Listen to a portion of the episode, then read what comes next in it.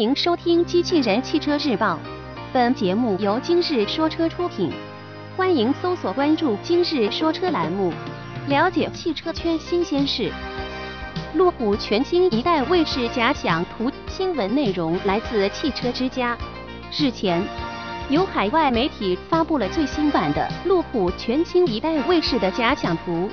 新车依然采用了相对方正的盒子造型。但前脸设计更加时尚。根据报道，全新一代卫士或将会在二零一八年正式推出。全新一代卫士的车身侧面和尾部将会保留更多老款车型的经典设计风格，特别是方正的车身线条以及车窗。根据消息，全新一代卫士或将推出五种车身版本的车型。包括两款不同的两门短轴版车型，一款四门长轴版车型，以及两款皮卡车型两门四门。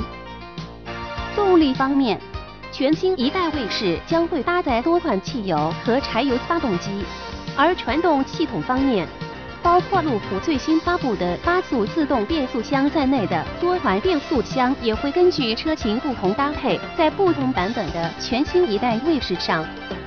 播报完毕。感谢关注。